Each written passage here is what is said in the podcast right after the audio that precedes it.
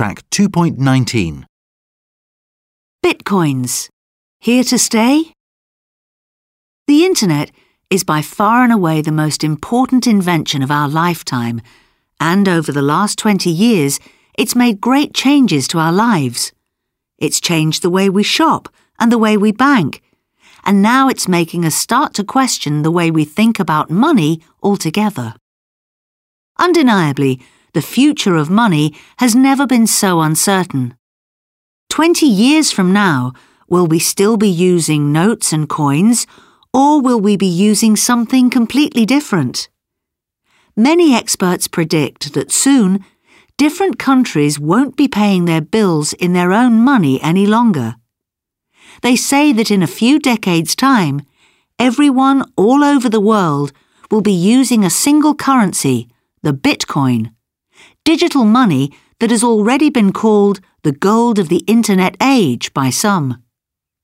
Up to now, digital money has mostly been the stuff of science fiction films. Recently, however, a number of stories about the Bitcoin have made their way into our newspapers, and governments around the world have started to think about the consequences of such a monetary system. The Bitcoin first made an appearance in 2009 when computer whiz kids invented mining, a way of earning them by solving very complicated mathematical problems. One such person was James Howells, an IT expert from Newport in Wales. A few years ago, he'd mined bitcoins worth about £7,500. Like many of the Bitcoin pioneers, he probably didn't think too much about his earnings.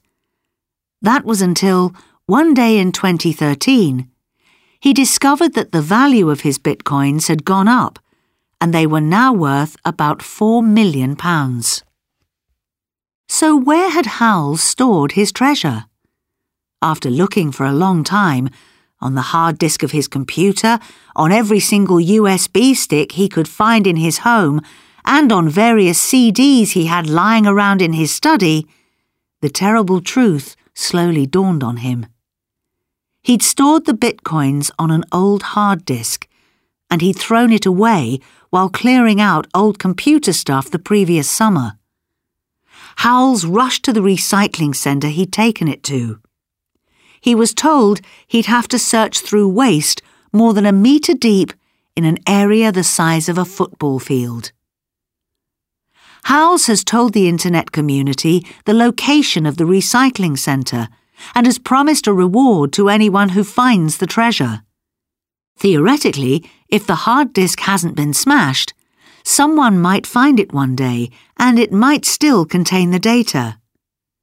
Computer hard disks are pretty tough and can keep data even when they're underwater for quite some time. But the chances are still small. The recycling centre uses big magnets to sort out the waste, and magnets can erase data. Even if someone did come across the hard disk, there might not be a trace of Howells' bitcoins on it anymore.